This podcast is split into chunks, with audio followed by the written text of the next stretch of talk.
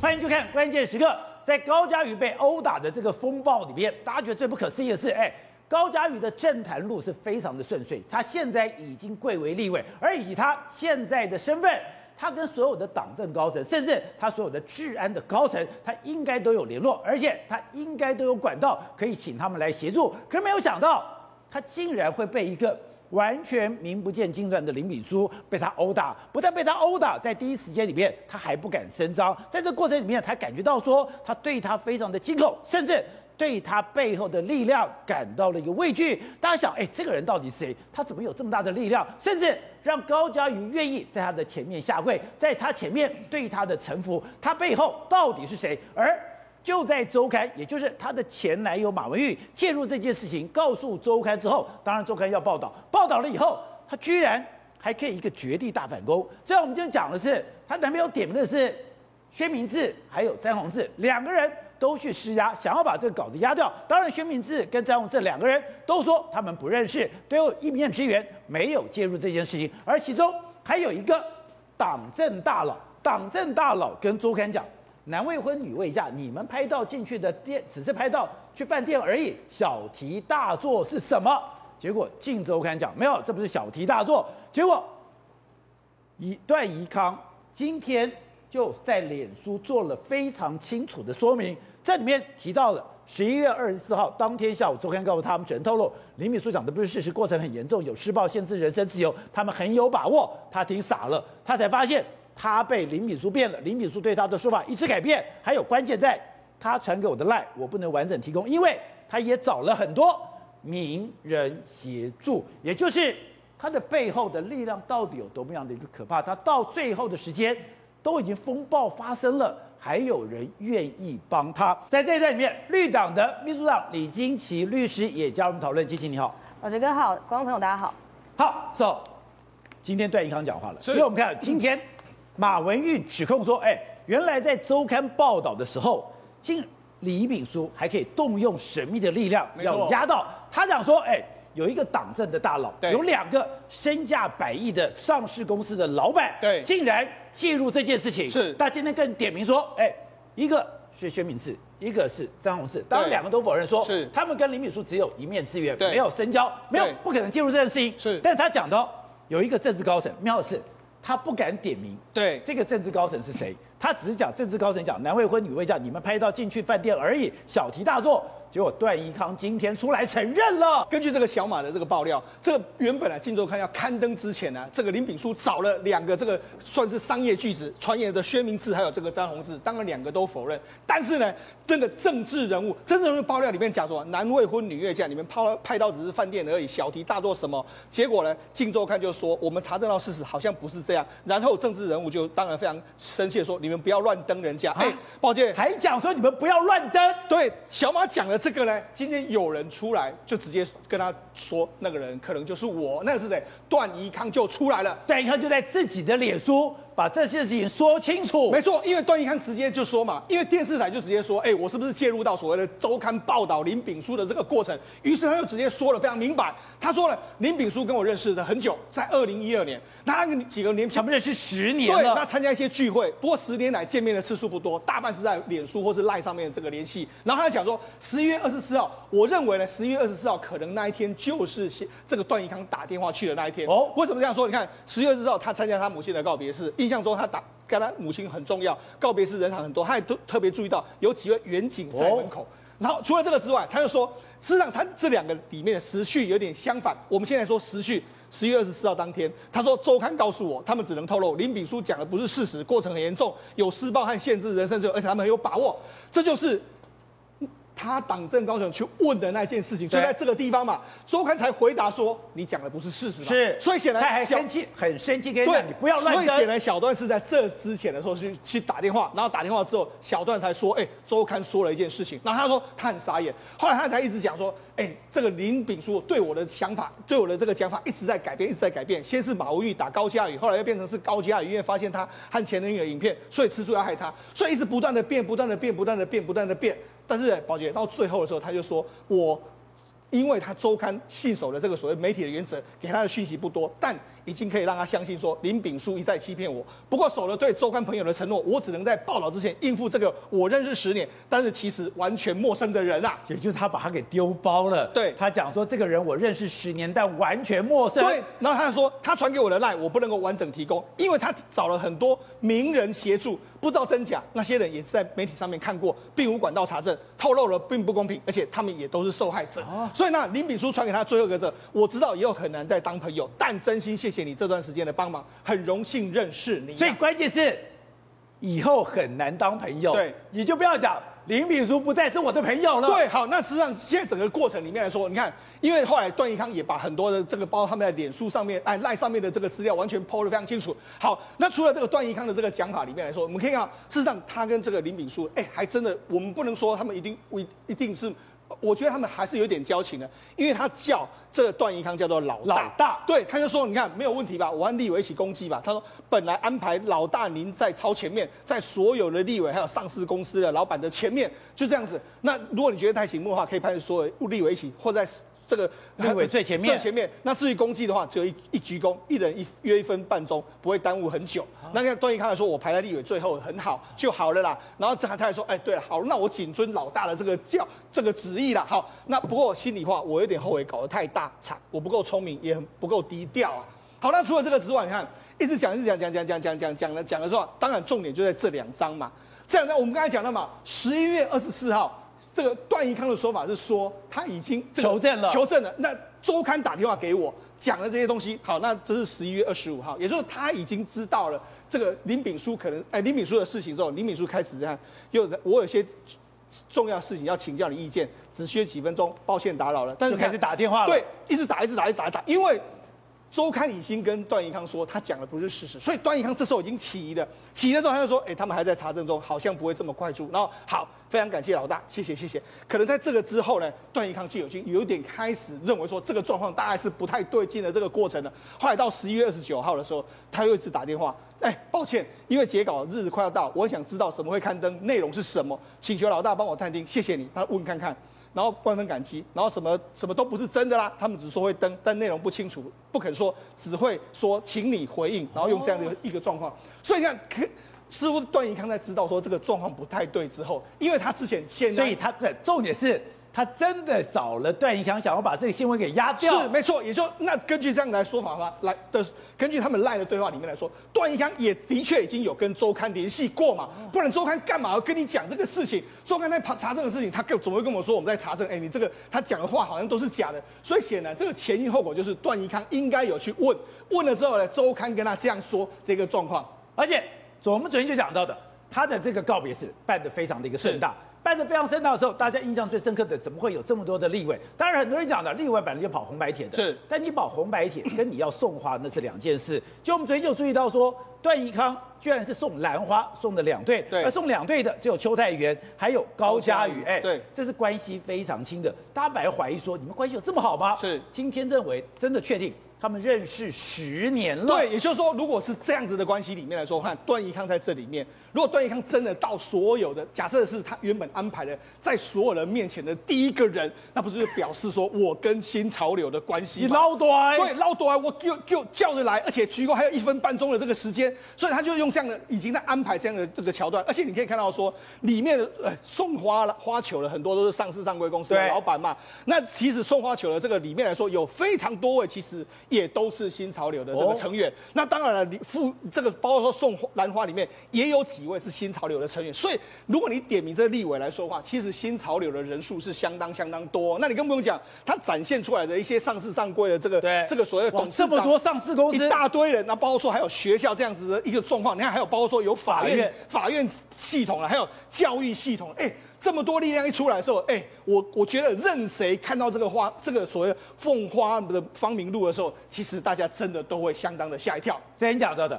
他一直告诉人家讲说，我最爱的就是我妈妈，我妈妈离开让我非常的难过。是。可在二零一五年的时候，你没有钱，你去要，你跟妈要钱，要要钱要不到，你还打他。是。打他了以后，你妈妈有禁制令，你根本不能见到他。对。我觉得最不可思议的是。是你这样子利用你妈妈，而且更夸张的是，这个告别式为了配合民进党的全代会，对，还往后延。没错，好，事实上一般人呢，这种所谓奉花名录也是蛮少会做这样，那就是刻意要让大家看到。好，那除了这个之外，另外一个原本他妈妈的这个。这个告别式是在十一月十四号，十四号，结果没想到十四号的时候刚好就是民进党的全代会，民党全代，哎，宝姐，如果真的那一天办的时候呢，不会有人这个。不会有人来啊！不会有人来的话，那我就枉费心机嘛。啊、所以我要把它延后到十一月二十四号嘛，因为延后的时候才会有人来嘛。我可能为了我未来的某些行动，比如说我要展示我的人脉，让大家知道，或者是要震慑高嘉宇的状况之下，我一定要把它往后延嘛。所以就从十一月二十十一十一月十四号把它延到十一月二十四号，而且原本办，因为我们知道他是板桥人，所以他原本是在板桥殡仪馆，后来就搬到台北的二殡二殡，所以他这个，而且他还说什么？哎。参加所有的人呢，你到一个一个人，你反正是大咖，你就给我一个一个来。包括说上市上柜公司的老板，你也一个一个来，而且要讲上市公司老某某老板谁谁谁。可是我不懂的是，为什么大家都愿意配合他？你叫我一个一个来，我就一个一个来。而且这也是最大家最引起好奇的，就是为什么大家会这么听话？那如果你要说，哎，假设今天有这个段宜康的这个，他说，哎，他真的是他的老大，或者是说他跟段宜康有什么关系的时候，哎，那或许或许或多或少可以解释这其中我们不了解的这个状况。另外，在最近所有的爆料里面，最让我毛骨悚然的有两个地方。是第一个。你居然可以这样子痛打高佳瑜，对，把他往死里打。第二个是，他竟然逼着高佳瑜。我们这两天不是讲吗？高佳瑜他就漏了一个高佳瑜，我非常后悔。然后非常后悔什么东西？他故意用这前面遮着，对，遮着了以后，今天出来了，对，原来是这个林炳书，对，逼着高嘉瑜亲自写。是。你不在写，我在旁边用录影拍着，没错，也就是你不能告诉我你在胁迫，对，你是心甘情愿的把这个自白书写下来，哎。一个立法委员，是一个被认为这么聪明伶俐的立法委员，你到底是在多么恐惧的状况下写下这个自白的？没错，因为这个这个自白书到后来呢，变成是网络攻击的一个方式。那现在才知道说，原来这个自白书是怎么写？他写的是什么？马文玉都没来上班，然后我浪费这个纳税人的这个公帑，所以这是犯罪行为，我非常后悔。高嘉瑜，那事实上，这个整个高嘉瑜写的这个状况的时候。这，那这当时的，所以这一张纸写的是马文玉都没有来上班，我浪费纳税人的公堂，所以这是犯罪的行为。对。他叫高嘉瑜自己写一个犯罪自白，而且你看他第一个时间是这样子，他我觉得他如果要操作的话，其实是分前后，他故意不把它能不弄清楚，等到你说什么时候，我再把它丢出来。而且呢，你看他为什么他还逼着他，他在写高嘉瑜在写这个自白书的时候，他还用手机在全部拍，拍的时候就为为什么要拍这个？假设你高嘉瑜说我是被你胁迫的时候，我再丢这个影片出来，这是你的自由意志。所以他等于是说把所有的前前部后部他全部都想得非常清楚。你会怎么跟我指控？你要怎么跟我攻防的时候，我已经都完全。把它完全完成了，而且他在写这个自白书的时候，他居然威胁高嘉瑜：如果你有不从，这个自白书我就发给了某某调查副局长，某某副局长是我的麻吉，你就会直接被羁押。高嘉瑜讲：我不认为小马是诈领公帑啊。林敏说：你不认为？第一个白纸黑字，第二个我录影为证，第三个调查局的副局长是他好朋友，他一定会直接被羁押。哎。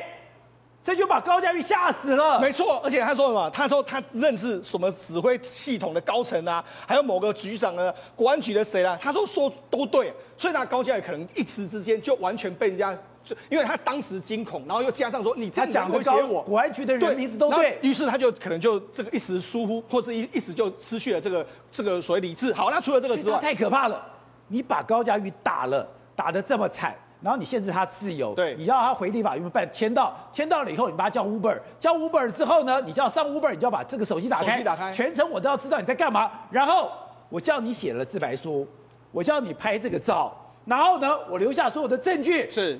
他怎么这么可怕？对，也就是说高嘉宇去这个立委报道的那一天的时候，他还用他手机，他要求高嘉宇打开他的手机嘛。结果宝杰那一天还出现一个状况，就是高嘉宇立委他还去跟他的女助理借手机来打电话。很多人都说很奇怪，因为他从来不会跟女助理借电话来打电话，他打了一通电话，那到底打给谁？所以那这整个过程里面来说，甚至你看我们刚才不是讲了吗？他完成了这个所谓告自白书之后，马上在网络上就丢出这个自白书，马上就有所谓的网军开始帮他攻击。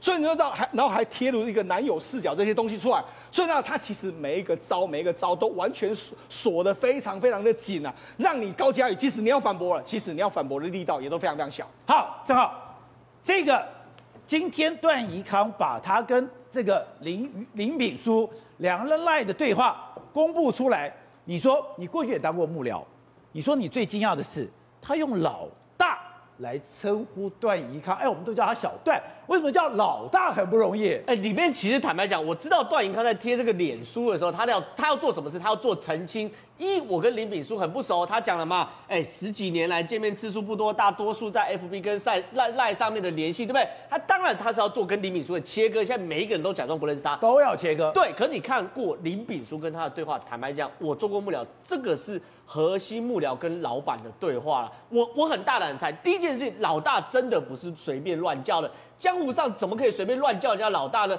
讲讲我叫你老大，那我是你的什么？谁喊的？我是你小弟耶！这件事真的不是随便乱叫。比如说有人在外面随便报说我是什么什么会的，我是什么什么堂的，如果他不是那个会，不是那个堂的话，他会被怎么样？会被修理的。所以第一件事情哦，会叫人家老大，坦白说交情真的有道。而且你看段宜康有没有？你知道吗？我这辈子只有叫过一个人老大。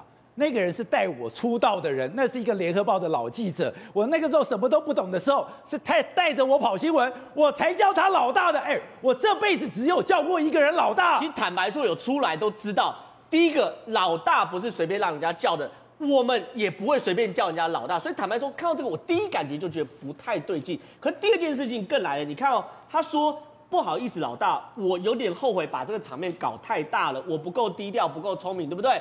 我问哦。过去林炳书跟每一个立委互动状况什么？是不是尽可能吹牛说场面很大，很多人要来，蔡依林要来，等等的要来？那照理来说，林炳书他的他的他的状况应该是这样，在蔡段宜康面前吹牛皮嘛，说拍谁我的场面就是很大，请你一定要来。可为什么要对不起啊？表示他是有要对跟段宜康要交代这件事情的哦。他对所有人都讲，总统要来，副总统要来。我们昨天讲，他对脏话的立法委员还很呛下说，总统来，立法委员来，司法院的高官要来，你不来就随便就请便了，我们也不麻烦你了，就很嚣张，很傲慢，展现我的力量。可是碰到了段宜康，就是谨遵老大意旨，感谢抽空参加，衷心感谢，心里话，后悔搞大场面。不够低调，不够聪明。那他是不是觉得说我扯着虎皮装大旗，然后场面搞那么大？那不是你可以唬别人，不能唬老大，是没有错嘛？所以这是很清楚的状况。哎，他态度是有不一样的。他跟每一个哎，段宜康还叫做卸任立委，他对现任现任的哦，都可以那么嚣张，说总统要来，副总统要来，蔡依林要来，上市上柜公司老板要来，台积电董座要来，台塑董座要来，你要不要来？没有关系。可为什么要跟段宜康交代说拍谁我搞那么大？这表示是大家是自己的人，我是需要跟他去交代的。最后一件事最关键，段宜康人有好到十几年来没有什么见面，只有赖或 O F B 随便联系的人要被周刊爆料。一通电话，段宜康就打过去去询问这样状况吗？以后我们出事也要打电话给他。我是不想出事啊，但是我我一直是段宜康，我不觉得他有那么好搞定哎，所以这些事情其实都是玄机嘛。而且重点来了，他跟过往所有状况，确实他感觉跟新潮流特别特别熟哦。因为今天我们媒体有去访问，包含许淑华跟林怡景嘛，许淑华公开就说，这个人呢、啊，他去接触许淑华的时候。确实会主动的留言，会主动的关心，然后跟许淑华有相关新闻事件的时候呢，他都会主动的去跟许淑华去做互动。跟许淑华讲个关键，他好像对于我们派系之间都蛮了解的，讲出一些听起来好像很懂的感觉。哦，许淑华是新潮流的哦，林一锦也是新潮流的哦。林宜景他说这个人很特别，好像特别欣赏我们新潮流的政治人物，所以你看哦，他跟新潮流的渊源跟我们普通人就是道听途说是不一样，他是能够讲出连新潮流里面自己人都觉得蛮了解的一些对话，所以他跟新潮流互动当然不来自于林一锦吧。也不来自于许淑华吧？共同话题，有共同话题，有共同的题目，而且了解内涵的嘛。所以，我今天我坦白讲，今天段宜康贴这边脸书，当然是为了要去撇清他跟这个所谓林林炳书的关系，希望尽可能去做切割。可是抱歉，我坦白说，看完那个对话内容，以我幕僚出身的敏感度，我觉得他跟段宜康关系真的不太一般。好，董事长，你今天看到了段宜康写出在这个脸书，巨细靡的交代出来。你说，你第一个问题是？段宜康干嘛在这个时候要用脸书把他交代的这么清楚？对啊，段宜康为什么要讲这个事情干嘛？他可以他可以不回应啊，跟他有什么关系啊？对，对不对？是我们媒体在猜跟他的关系嘛？他现在把整个全部交代清楚。现在不是所有人都撇清说我不认识他？不，他承认啊，他认识他认识的。对，我说其他人都撇清了。他的情节轻重全部交代的一清二楚，包括他过程中帮他如何处理媒体，要压掉媒体等等的事情，全部交代清楚了。这是什么东西？你知道吧？这就是对新潮流交代，他不是对媒体交代，因为他搞了一个小弟，这个小弟搞了一个纰漏，然后他现在要扛下来，他扛下来，他对流泪，对新潮流自己的派系内部的所有兄弟姐妹说：“我搞了一个这个飞机。”他不是对你交代，不是，是吗？当然，他甩你，他不甩你，不甩我，他甩我们这些人干嘛？小戴是不会甩我的。他当然，问题是这个事情搞到大了嘛。因为变成一个家暴系，一个一个虐待事件嘛，一个暴行，而且那是民进党的核心价值，民进党很多事情都会犯，这种事情是不能犯的天条。所以说段宜康特别交代这一段，所以说他其实完全陌生的人，认识十年完全陌生，这推卸责任嘛。但他段宜康有没有讲说这十年来他们还有一起合作什么事情呢？他没有交代嘛。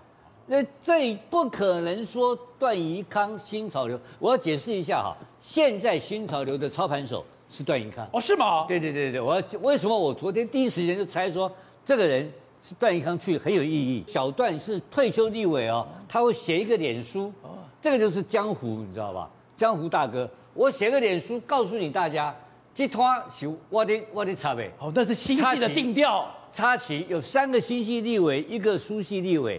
在财政委员会表示这一团是我在管事情的，要来谈找我小段谈，因为三个都菜鸟嘛，都不会管事情。对，你看这次去的立委也都菜鸟比较多啊，郭国文啊这些立议员啊，都是小段去动员来给他的，是所以他在最后那句话就是拜托小段帮他叫委员叫民代去嘛。哦，你知道吗？就拜托老大替我动员起来啦。他一民主不高嘛，你知道意思没有？不，我搞大了，这是谦虚话。可是后面还讲哦，抱歉话这么多，希望荣耀母亲让他风光下葬。对，就是在拜托小段替去懂玩嘛，你讲意思不？所以那小段就为什么一定要到现场阿丁嘛？我小段会来，你们其他人都给我来。这是新潮流内部有发动员令嘛？是的，当然是这样子。这本来哎，社会上你看黑社会也是一样啊。黑社会我老大有到去了几个干头，去的是堂主，去的是帮主，去的是还是小小小组长卡卡，那个行情不一样，风光不一样，所以他要风光，也爱秉住嘛。呃，小段做了没有？做了，做了很大给他嘛，对不对？做完之后没想到打人，要家暴。这个这个皮肉出大了吧，把小段弄得满脸痘，了小段糗了，满脸豆花，马上说，原来认识十年，完全陌生，不是知人知面不知心嘛，不知道这种事情。那十年当中他们干了什么事情？认识十年干嘛呢？认识十年一定有做一些事情，否则新潮流不会对一个废物。去帮他动员的，哦、是吗？绝对不可能，绝对没有没有这回事。你我都没这个行情，我，我们去申请新潮流都会被人家 DQ 掉，我进不去的。对，所以我跟你讲嘛，所以这里面一定它有功能性，它有战功。所以最后这个这个这个林炳书最后讲什么？我知道以后可能很难当朋友，但真心谢谢你这段时间帮忙，很荣幸认识你。这句话要写出来是什么意思？你知道吧？希望以后还有机会，他要挽回嘛。他希望你能原谅他嘛？那他小戴是说无言以对。小戴就这是 因为这个事情太大了，小戴已经扛不住了。小戴要扛下去，小戴赔下去。小段因为这个家暴，这你刚才讲，这是民进党的很重要的核心价值，因为女权对民进党非常非常重要。所以我觉得很奇怪，那么大的事情，怎么党中央，什么六十六十三个字，什么党团不开记者会。现在谜题揭晓了吧？真相大白，背后是新潮流，背后是小段嘛，是段银康在后面当八股当靠山嘛，所以所以你看，所以一直到到最后最后，你知道他还要袒护他，今天还在袒护他，你看到没有？我觉得我觉得你不是怀疑很奇怪啊？那么警察会放水，对，会让他在押解过程当中开记者会，怎么会这种警察？啊，警察怎么收不到那个豆腐头？今天第二次再收一次。又收到一些，就收到找自白说说那么重要的证物，为什么第一天收不到？最后还有一个更更怪，你记不记得法院的资料？哎，当最后新潮流一定决议了嘛，把这个小孩丢包了嘛。所以司法院的检索系统本来找不到，法，法院检索系统原来是锁起来的，不公开，查不到这个林炳书的名字。现在突然间昨天通通可以查到了，所以这个小孩已经被丢包了。被新潮流丢包了，那小段会不会同情他？我不知道。但小段现在一定是断尾求生，到底他们之间，小段跟他之间干了哪些事，干了多少拖，这个才是在政坛上更关心的事情。好，正好，刚才讲，今天他不是去打了高嘉瑜嘛？打了高嘉瑜才知道说，哦，原来在那一段时间里面，他不是认识一个女孩子，不是认识两个女孩子。他是同时跟另外五个女孩子来往，没有错。其实我们一路看他过去以来啊，他在恋爱感情上面，坦白说是真的很有一套。哎，他还要追一个民进党的立法委员呢。我一个个来讲，除了高嘉瑜之外，我一个个来讲，他其实有好几个案底，他每一个案底最后其实都是靠身边的女生来 cover，他就过关了。最离谱是之前嘛，他跟个女网友见面，然后就上下其手啊，上下其手完之后呢，这女网友当然觉得被骚扰，去告他嘛。被告他过程中，结果没想到女女网友这样边告他又叼住了。爱上了他，结果呢还传简讯给林炳书说：“你不要这样子，你跟我聊天就好，你我们可以继续当朋友吗？”等等等等等。后来林炳书把这对话记录呈给检察官说：“我们两个是情投意合的，这个女生是喜欢我的，我没有不我我没有违背她的意愿，所以这件事哎结束掉了。”另外一件事情是什么？他不是载一个女生吗？然后跟人家发生行政纠纷，上去揍对方那个人一顿，揍完对方那个人一顿之后，那个人告林敏书，结果呢告林敏书的过程中好死不死，因为监视器没拍到，结果呢旁边的女朋友帮他作证说没事，他这个东西啊，呃，我看到完全没有动手，结果呢林敏书又安全下装。现在最扯的事情，现在爆出来说他绝对不是只有高嘉瑜一个女朋友，可能有两个，可能有三个，甚至可能有五个。可最最清楚是什么东西？在这件事情爆发的时候，检察官要抓他的时候，旁边有个无性护理师嘛，这件事情是最清楚，这铁证，这也不这也不是大家在瞎猜的嘛。这个吴姓护理师，而且这个吴姓护理师才是长期在这个饭店跟他做一个来往的人，是还付了帮他付房租的钱，房房饭店钱的那个人吧，对不对？所以这件事也不是假的。而且重点来了，因为马文玉现在还爆料说，他除了追高嘉瑜的这个女立委之外，他还同时追了好几个女立委。那当然大家就会去点名嘛，因为第一个你要让追未婚的嘛。那马文玉在爆料过程中，那个女立委后来拒绝了这个林楠嘛，拒绝的原因是说我们年龄有点差距，就媒体很坏，就是跑跑去访问一些年龄有点差距的女立委，那跑去访问许淑华，我也不知道为什么访问许淑华，可是许淑华是说确实哦，跟他互动过程中，因为我前面讲是说许淑华跟他互动过程中发现他很懂新潮流，可是事实上许淑华也有说跟他互动的时候发现他的眼神有点怪怪的，好像会有点过度关心的感觉，而且这个过度关心是超过一般支持者的关心嘛，所以确实对他来说，女生可能真的不是要找一个定下来的对象。而是一个狩猎的对象。好，谢谢，昨天在我们节目的时候，你拿到那个锤肉系大师的不可思议了，随身都带着这个锤肉系，而且你说你是在法国接待他，你跟他也没有来往，可是他居然要你传照片，而且他对你语带威胁，你不接他的电话，他居然就暴怒。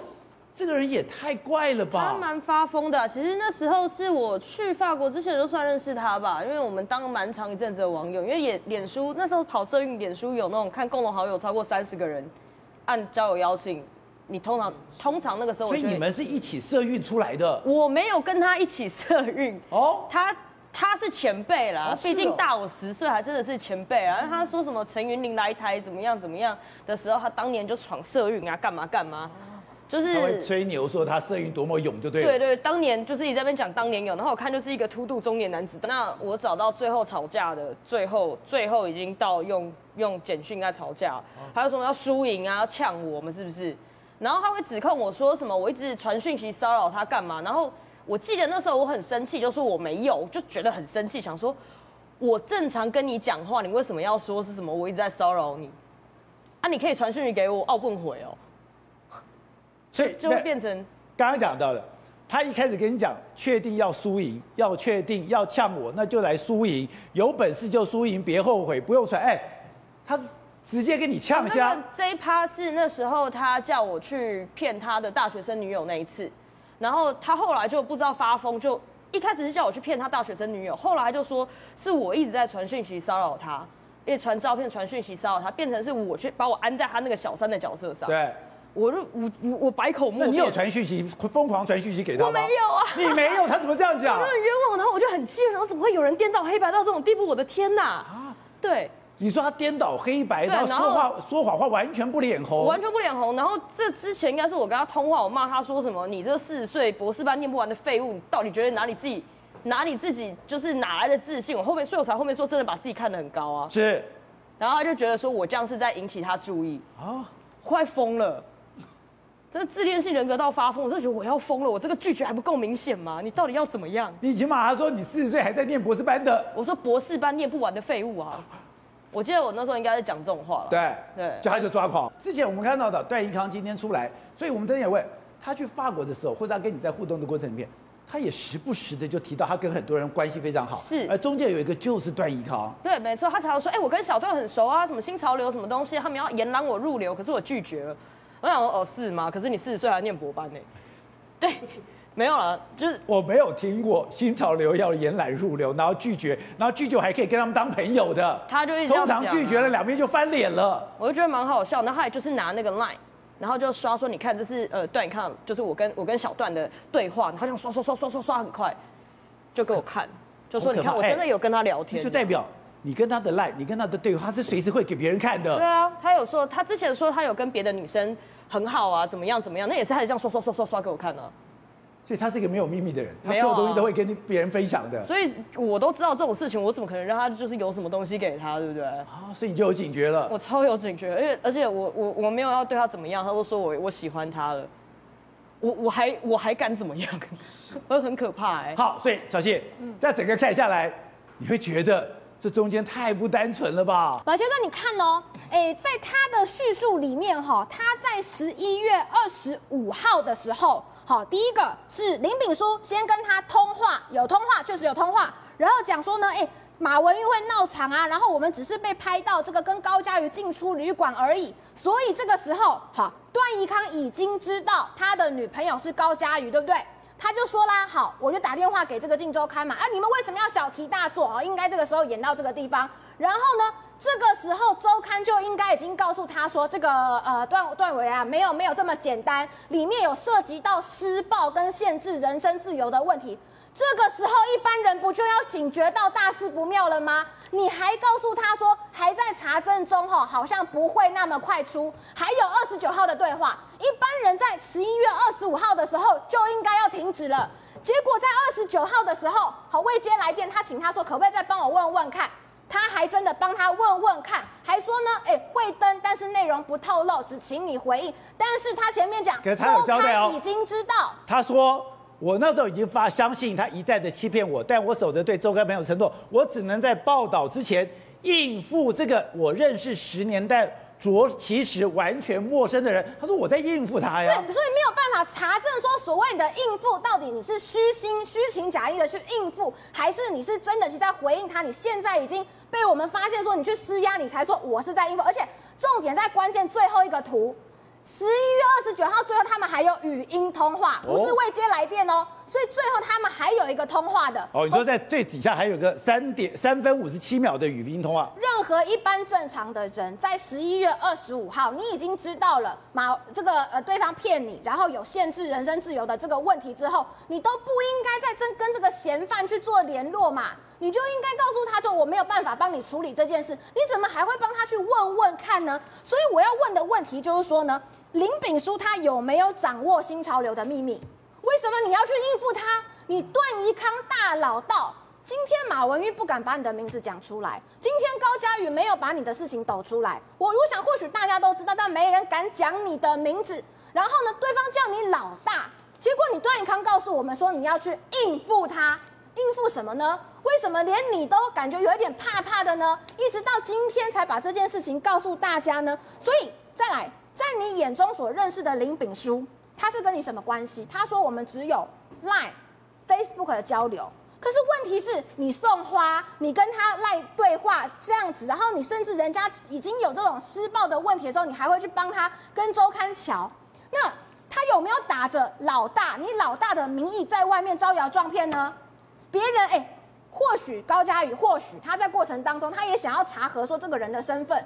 问了老半天，你们两个真的熟啊？所以那么多的民进党的人会所谓的上当受骗，跟你段宜康跟他之间的老大的情谊有没有关联呢？所以我只要知道他叫段宜康叫老大，我就相信了。是啊，然后再来，你有没有指使他去收集马文玉的其他黑料呢？因为段奕康跟马文玉之间的不和是昭然若揭，大家都知道的事情，所以他叫你老大，他帮你做什么工作？他掌握新潮流，你什么资料要让你今天还要去应付这个人？